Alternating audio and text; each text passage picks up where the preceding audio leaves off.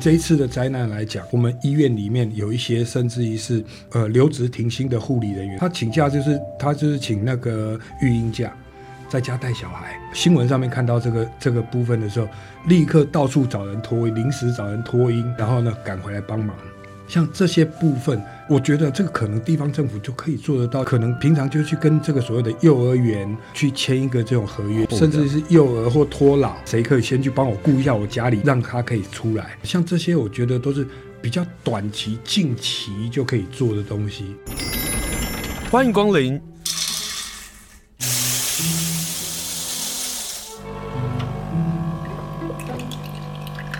今天的盛情款待，请享用。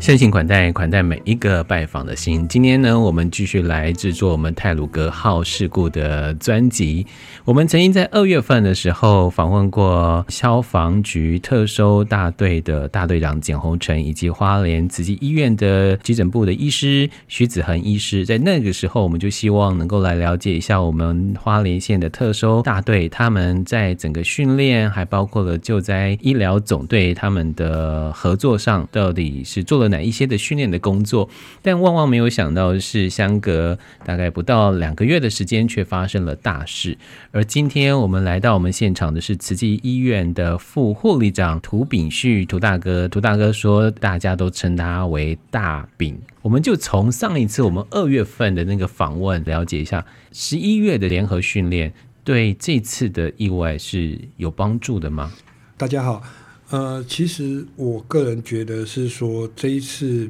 的车祸的事件，嗯，能够大家配合的很好，等等这些的，其实呃，上一次的训练这真的是嗯功不可没，嗯，呃，没有上次的训练的话，其实说实在话，消防还是归消防，医疗还是会归医疗。你说没办法啊？没办法彼此互相的一个所谓的整合，然后彼此互相去知道说对方在想些什么，对方的考虑点是什么。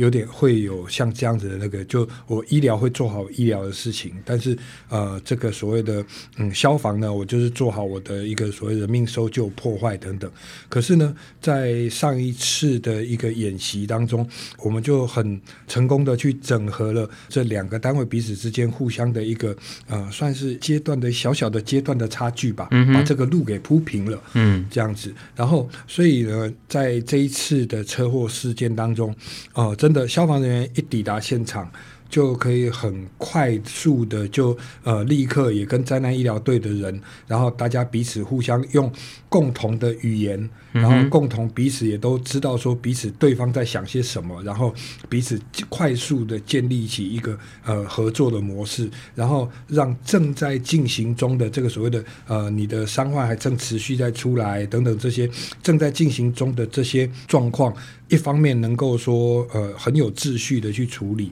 然后同同时也一方面就是让我们的那个整个搜救的过程，然后还有整个医疗的过程也都能够更加的顺利。可不可以举例一下？就比如说你们在去年十一月所做的特种搜救大队跟灾难救难队这个合作上。如何去磨合？如何找到沟通的方式？因为您是特种搜救大队的嘛，嗯、可是您又是慈济医院的副护理长，是那在医疗的认识跟特种大队的需要，我想在想法在做法上还是有那个落差。但是十一月的那个合作，呃，有机会连在一起。对他，呃，其实十一月份那时候是其实是请外地的医师，嗯、哦，其他其他县市的医师来帮我们。等于是出题测考，由他们来下达状况。我们事先我们也不知道我们会面临什么状况，哦，压力好大哦，你们。然后他们他们出了题目，他们在什么地方安排了什么机关，我们都不晓得。然后在那样子的情况之下呢，就消防人员想办法去做出他们搜救上面所需要做的，然后医疗人员去想办法做出医疗上所需要该做的动作。嗯，可是这中间呢，就是会有说，好，OK，消防人员可能需要医疗人员过去。直接过去现场帮他们看一下伤患的状况，或者是说医疗站这边这里突然间可能搜救人员他突破了某一个什么样的一个环节之后，嗯、突然间一次救出来，例如说一次救出来就是三十个哦，像像像这样子的状况，然后造成医疗站可能是瞬间是无法负担的。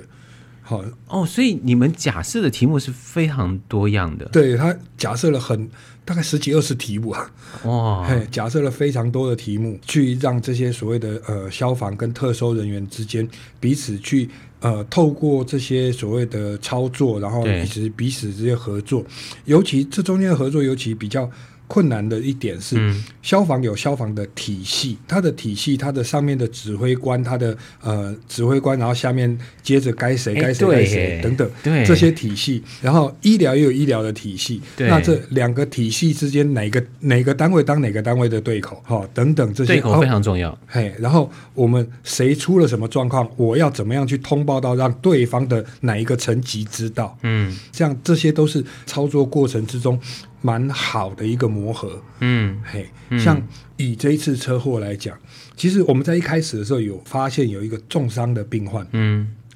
那个重伤病患因为有休克的情况，所以我有企图要呃想要用直升机来帮他做后送，并且直升机当时就在这个所谓的我们的那个指挥站的旁边，在外外海的地方上空就就停悬停在那边，然后呢，我们怎么去跟他们做联络，嗯，好，怎么把我的这个需求，我在下面的一个人的，嗯，我的一个需求表达，让飞机上的人知道，嗯，好，说我有这个需求，然后他们那个什么，然后这个对口单这些怎呃去联系完之后，然后并且直升机也是也尝试了，好，也尝试要试图要在那个明隧，就是所谓的呃西正线这边的明隧道对。的顶上那边要试图。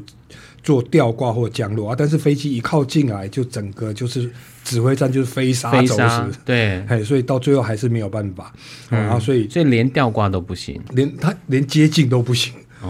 到后后来是连接，他试图接近就已经那个飞沙走石了，嗯、对，嘿，他试了两次真的不行，然后、嗯、所以后来还是改用陆运。如果之前没有那样子的演习，我们不会知道说好这个我该怎么通报。嗯，我应该要做怎么样的通报的流程？对，好，然后去请谁帮我去联系，对直升机那边做联系，嗯，好，等等这些，那些都是以前可能不熟的东西，好，但是透过之前的演习，透过之前的一些彼此的磨合操作，哎、嗯，这次里面就可以很顺利的去达成我们想要达到的目的，这样。他就把那个救灾的时间缩短，一旦时间缩短的时候，嗯、其实对于很多的伤患。他有更多抢救的这个时间机会机会嘛，对，对不对？可是你刚刚讲到，就是直升机来接伤患，嗯，因为在那个隧道口当中，那个腹地非常非常的小，窄。可是这个问题会不会会未来成为很多的参考的依据？就是。老实说，这件事情大家万万都没有想过这个事情，怎么去模拟也没有想过会在隧道里头发生这个事情嘛？是那重大的这个伤亡的这个事件，然后又腹地这么小的情况之下，其实，在伤患的救援跟后送，应该会是在这一次的经验上会成为一个讨论的重点，希望能够提供全国或者甚至于国际的救援上的一个参考。当然，因为第一个。这一次的环境其实算蛮不好的。我们其实昨天也有在跟老师在讨论，跟北医的老师在讨论，嗯、就是说灾难护理里面，他有提到是一个护理人员该有的一个所谓的核心的能力。嗯哼。然后这个核心能力到底一个护理人员在面对灾难的时候，他应该要有什么样的能力去应对？嗯。好，那所以他把它有分成一三个不同的阶段，好，从最初级的、中级跟高级这样子，Level One、Level Two、Level Three。嗯哼。然后我们。昨天这其实，在讨论的其实是 level one、level two，其实就是在我们的日常的一些，像刚刚所讲的这所谓的演训啦等等这些。呃，其实就可以慢慢的透过一些课堂的上课啊等等这些，其实是可以慢慢的去培养建立出护理人员这样子一个所谓的在面对灾难之后他的基本的应变能力。嗯。可是到了 Level Three 这个层级的时候，他甚至于会牵涉到一个所谓的政策，嗯，好，甚至于是一个对策、对策等等这些的应用等等。呃，这些可能就会是将来我们需要去呃很努力着力的一个地方。举例来说，像我这一次，虽然我是特搜队，所以我的特搜队的职医疗组的职责，我是需要去保护整个特搜人员的，不只是他的身体上的健康，对，好，然后还有他的一个神，甚至于是事后他的心理上的健康，对，等等，这些都是我们的一个保护的范围，对。可是呢，如果把这个事情再扩大，事实上来讲，整个的灾难护理里面，那护理人员是不是也应该要去保护好整个灾难医疗救护队里面的所有的成员的健康，所有成员的安全，要等等这些，那这些部分就是你需要去想出一个应对的政策。然后这些政策呢，未来是不是在国家能够推行？例如我们昨天有想到说，灾难护理的教育，我们是不是要稍微把它往下扎根，在护理学校里面就开始要让学生能够开始有这样子一个概念。嗯哼。好，然后另外就是在社区的一个推广。好，让更多的医护人员，嗯，他们知道说这个所谓的灾难医疗救护队，它是怎么在运作，他们的呃一个操作模式是怎么样。嗯，我们可以看到，其实灾难现场我们有会有很多热心的民众，哦，甚至是热心的医护人员，他也想帮忙。嗯，但是因为他可能不见得会知道说我们的运作模式是什么，所以导致会有一点格格不入，像这样子。对，好，那所以如何让更多的这些所谓的医护人员能够一起共同来了解这一块，嗯，然后同时呃也能够让更多的民众也能够知道有这样子的一个政策，然后呢，他们也会。除了了解之外，当然也会有这里面也会牵涉到有一部分的监督的力量，嗯，好，然后这样子来慢慢的让国家整个未来，我们这当然我们不希望这种事情再发生，我们也不希望，真的真的不希望。可是就是因为不希望发生，所以我们必须要做好准备。嗯、对，我们就是真的再有下一次的时候，我们怎么做得更好？嗯，怎么一步一步。往前做得更好，就像是这一次的灾难，又因为几个月前的这个训练，是让这次的救援会比较顺利。对，但是你刚刚讲这个部分，它有最困难的点吗？其实说实在话，最困难的点，我觉得应该可能还是在于是说政府的态度了。嗯哼，我可能我我的感觉比较悲观一点。所谓政府态度是如何能够支持特收跟灾难救难队？对，然后。政府能够支持，然后包含政府在政策上面不只是支持而已，甚至于是要花更多的。嗯、好，坦白讲就是钱。嗯，坦白讲就是钱。嗯，好，愿意花钱在这上面。其实讲真的，买装备是看最容易的，是看得到的。但是愿不愿意花更多的资源下去，嗯、去让这些人接受更多的训练？然后，另外还有一些是国际现实。国际现实是这样子，就是说，呃，我们之前其实我最早期，我最早期的时候在，在呃从事这所谓灾难护理的时候，我第一次的经验是去伊朗的那个巴姆的地震，在二零零三年吧。嗯。然后那一次的地震的时候，那时候其实就台湾就已经有派特搜队去了。当时台湾就已经有派特搜队去，但是呢，在特搜队我们一起进驻到联合国现场啊，我是跟着慈济的队伍一起进驻呢，结果台湾的特搜队在国际压力之下，哦，无法出动。哎、呃，不是，他们也到了，嗯、但是呢，立刻被赶出联合国营区，然后三天打包回家，就像这样子，他们是受于国际的压力。哦、可是我们是救援，对啊，但是可是这个新闻三不五时就会出现，对。所以还是会有一些国际现实、国际现实的一些问题，然后所以这些呢都是未来我们的政府能不能帮我们做一个很好的后盾啊，然后让这个所谓的特搜不只是只有在台湾，在世界各地它都能够发挥好它的良能，然后并且一次一次的去改进它的一些。技术啊，改进、增加它的一些装备啊等等这些，然后去不断的精进。我想，可能这才是呃未来我们的一个很大的一个突破，也可能会在这个地方。嗯、对于特种搜救大队来讲，你们的任务就是要拯救生命。对，所以不管是在台湾或是其他国家，国家都是这个精神，希望能够能救一命是一命。回到这次次的泰鲁格事件当中，我们刚刚讲到那个场地啊，是那在救援的过程当中，你们希望在未来能够做到这个教育，包括了医护人员的教育，包括民众的这个教育。等到真有个状况的时候，我们可以知道如何能够从中协助，从中找到我们这个角色。嗯、从这次的状况下，现场其实并不是那么的混乱。哦，对，这次是让我最感动的一点，就是我们的国民素质。嗯哦，这叫我甚至可以这么讲，那叫国民素质。我我真说真的，我们国家的国民素质真的还不错啊！真的，他很感动的一点是这样，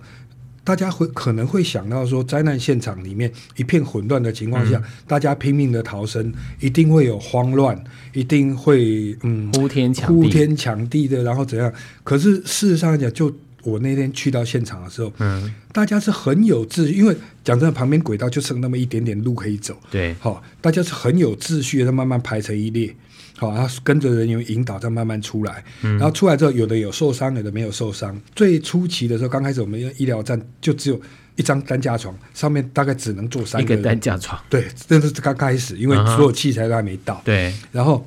我们最开始设立的就那一张床而已，三个人可以坐在上面。然后我们在那里简单处理伤口。然后，呃。竟然还有那个病患是说，哎，看到后面来的，我、哦、那个头上伤口比较严重的，嗯、来那个什么，我这个小，嘿，我这个小伤没关系，我到旁边去，来这里让你做。对，哎，像这样子还互相礼让，嗯，哎，这让我们是说觉得说，嗯，很感动的一点，就是看到人性其实不是只有黑暗那一面。对对对对对，那个是彼此互相平常应该是内化在我们生活当中的一种同情心吧。嗯，或者是说他有一种就是同舟共济的那个精神，对对对对对，嘿，嗯。然后像我中间在，因为那出来的时候是只有最外面那个轨道是走一点点，啊，在里面的时候是连轨道都没得走，轨道边都没得走，那之后他们必须要爬上车顶，然后才能出来，对，好，然后像这样子也是一个一个慢慢爬。在跟随着那个救难人员的引导啊，一个一个慢慢爬，不会有人催，不会有人什么样等等那些啊，也不会有人争先恐后那些，嗯，而是大家井然有序的这样子跟着这样依依序出来，这是让我真的是看到非常感动的一点。嗯，今天非常谢谢大饼跟我们说的这段，因为这段其实在新闻上呃没有办法被报道出来，可是从这件事情上，我们也可以去理解或是知道。将来真碰到问题的时候，我们也一直想的这件事情就是同舟共济。在灾难现场当中，没办法分你我的，我们如何能够一起携手走过这个最艰难的这个时刻？今天访问就是慈济医院的副护理长涂秉旭，我们人称大饼。我们先进个广告，我们待会再回来。您现在收听的是花莲太鲁阁之音。FM 九一点三。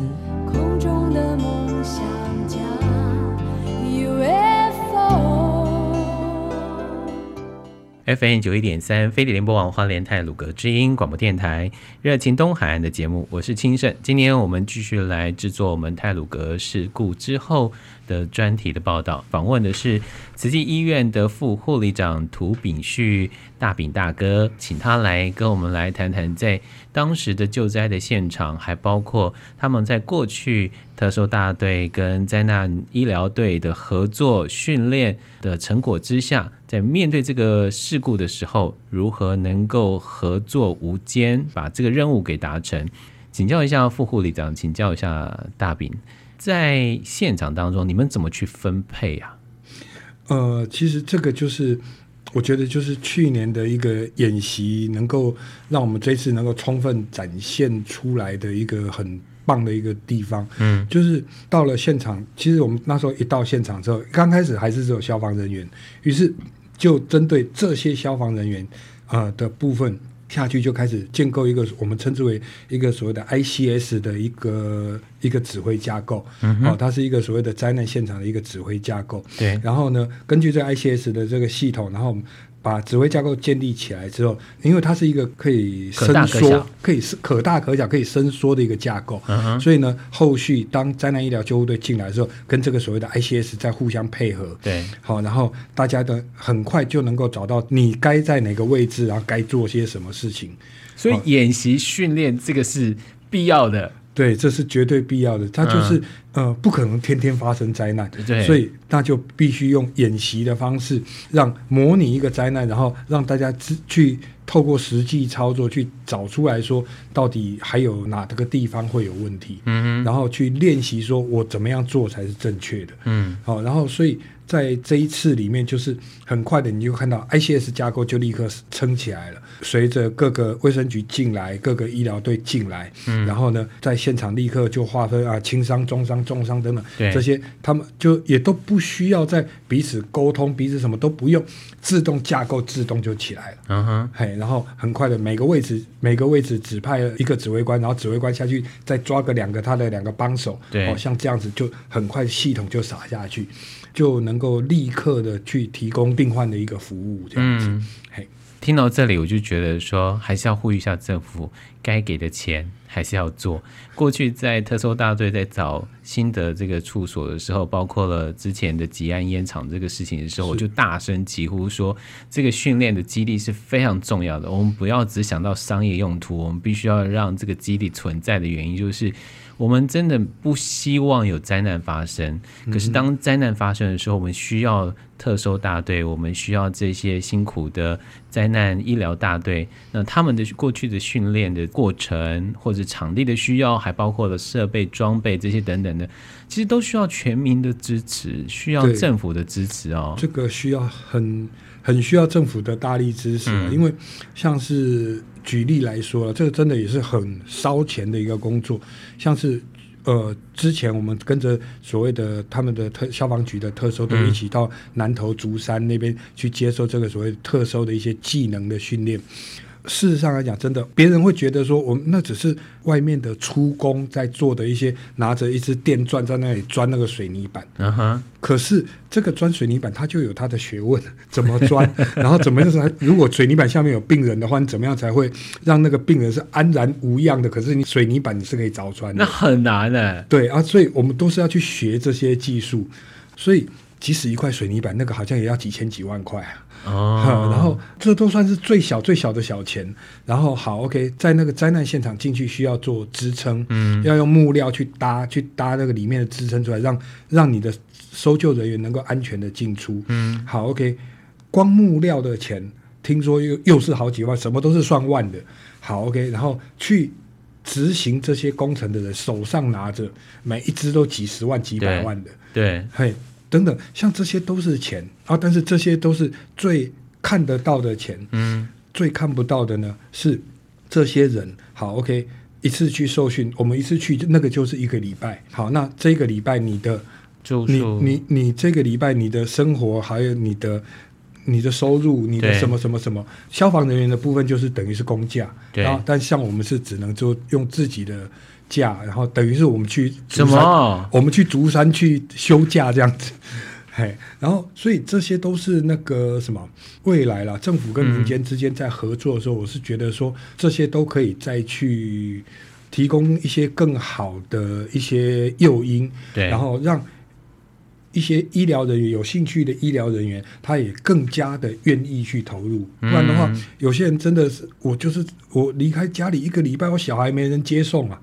等等之类的。哦，其实小到这样的一个地步，我们如何能够让这些特搜大队的救难人员，包括医护人员，嗯、能够安心的训练，或者是当事故发生的时候，能够安心去抢救？对，就后援很重要，很重要哎，对。然后以这一次的灾难来讲，甚至于是说，我们医院里面有一些，甚至于是呃留职停薪的护理人员，他真的、嗯、他请假就是他就是请那个育婴假，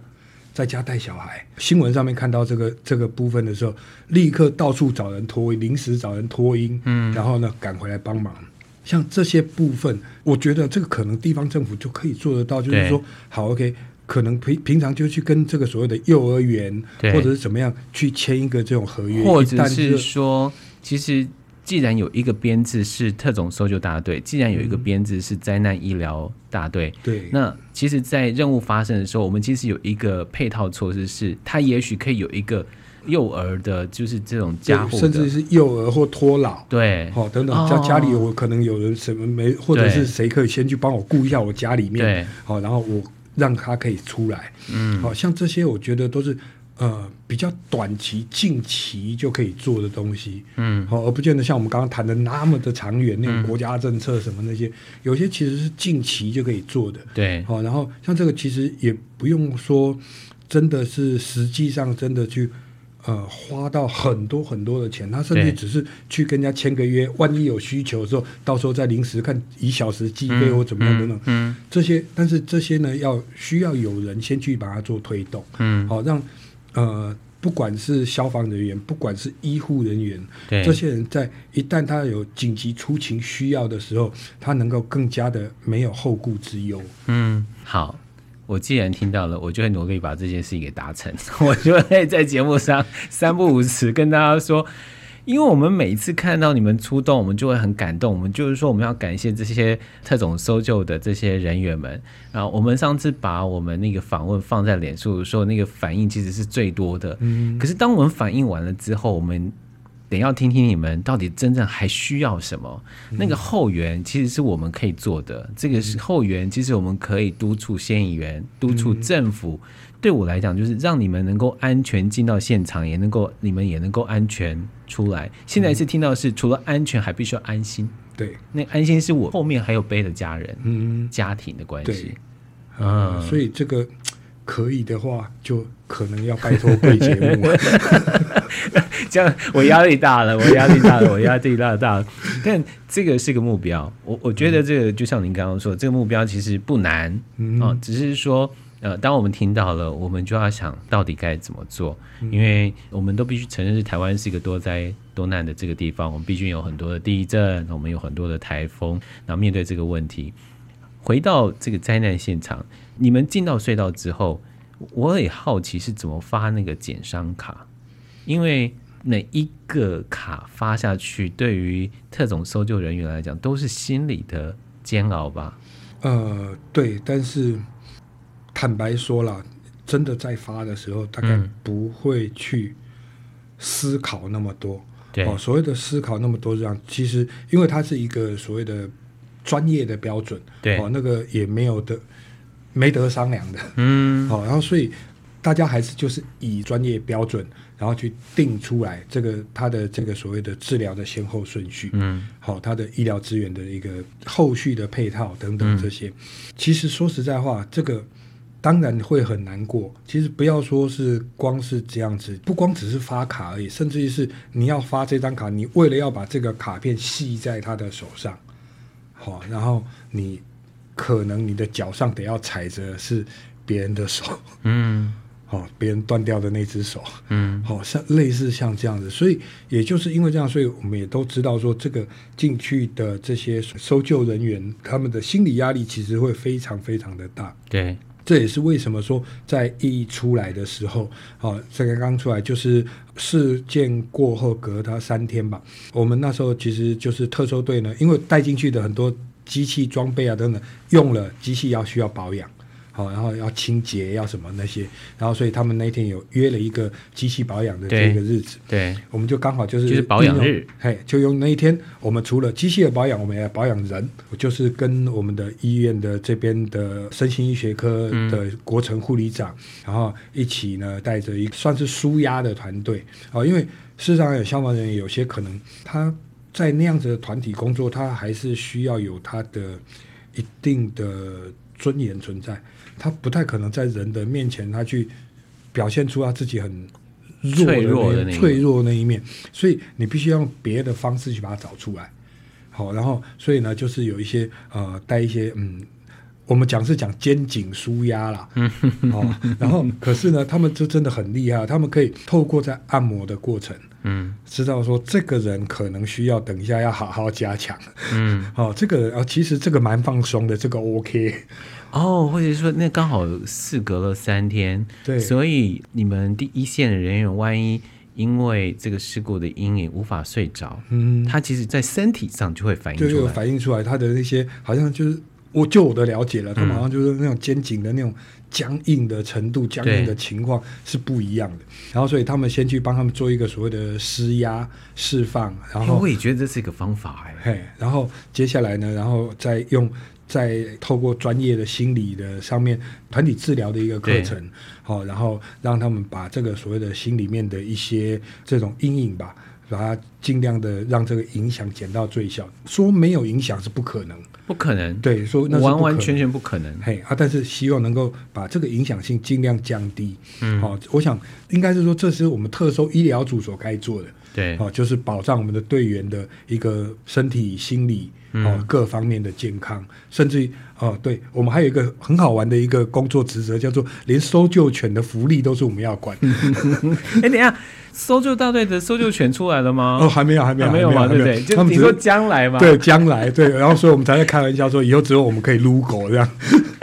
但是撸狗也算是一种疗愈啊，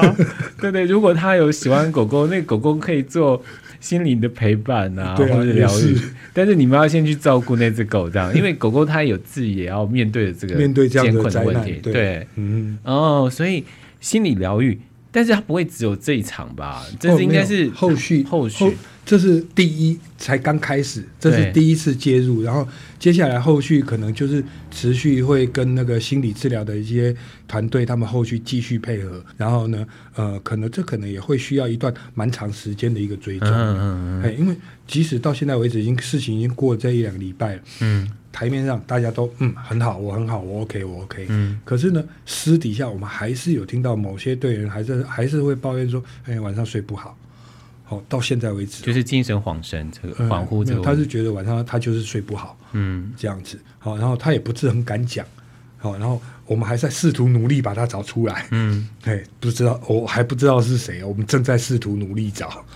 好，我们节目已经做了两集的心理医师的专访了哈。嗯、老实说，我们做那个专访其实是有特定对象的，嗯、我们就是希望能够让有需要的人听到。因为接下来还包括了慈济医院的林乔祥精神科医师也会来上节目。是我们会说的原因，就是让大家知道说，哎，我们在讨论这件事情。嗯，我们在实际的希望能够让大家知道这件事情的重要性。我们希望能够透过访问，让这些需要的人能够说出来。对，就是这个机制在，千千万万不要把这个放在心里头。呃。也不可能完全不放心里，但是就是希望他把另一件事放心里，就是说，嗯，其实你可以找到很多帮助你的管道。大家其实准备了很多的各种管道，对，然后呃，大家都愿意对你伸出援手，只要你发出一点点的小小的讯号，嗯，让我们知道说啊，你需要帮忙，OK，我们会悄然无声的。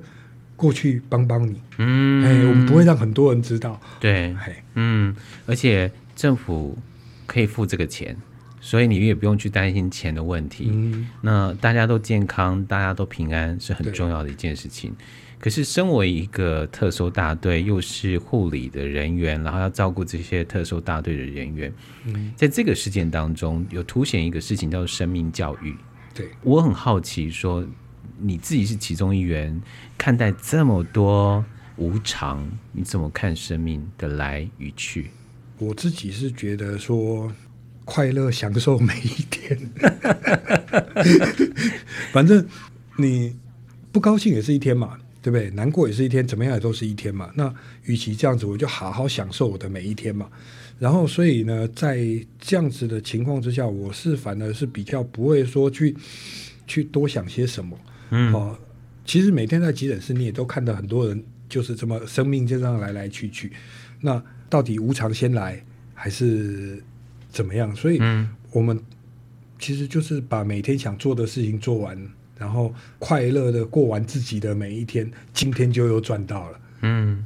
这样就好了。今天就就赚到了，对，我就又赚到一天了，就像就像现在一样，我现在我从来没想过我这一辈子会进录音室，我现在就在享受，欢迎你常来，欢迎你常来，我现在就在享受录音室的过程。但我也非常谢谢你来上节目，跟我们来分享哦。因为你们的工作，我们其实是无从得知的。嗯、往往看到你们的工作的状况，都是在每一个重大的灾害发生的时候。嗯、可是我们也只看到你的身影，而且常常那个身影都是背影的。我们今天呢，就请大饼大哥转身，然后直接面对我们的听众，跟大家来谈他们过去的训练是多么的重要，他们现在需要的是什么。而在现场当中，他们又看到了什么？嗯，最后有要跟大家分享什么事吗？我是觉得真的是很希望可以的话，也希望在透过贵节目的麦克风，能够让不管是民众，不管是医护人员，嗯，大家能够多加的一起来关注这个所谓的灾难的一些医疗、灾难的护理，然后这件事情呢，也就是越多人来关注他，越多人知道他在做些什么的话，嗯，我想，呃，不只是灾难的处理，我想各个面向的方面，在整个未来的大家的。人生当中吧，呃，多多少少可能也都能够有一些帮助。嗯嗯，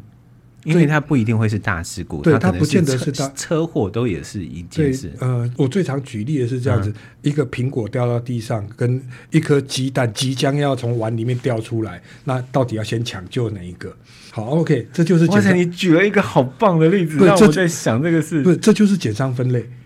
啊、哦。对我们来讲，这就是减伤分类。接鸡蛋，嘿，对啊，然后但是，所以我们其实日常生活都在减三分类，只是我们没有想到，嗯、就是我刚刚说的如何发那个卡一样。对对对对对，其实我们只是没有想到这样子而已。然后这些其实我们每天在做的事情，我们知道说好，那一旦真的有事情的时候，其实我们也都在做这些选择。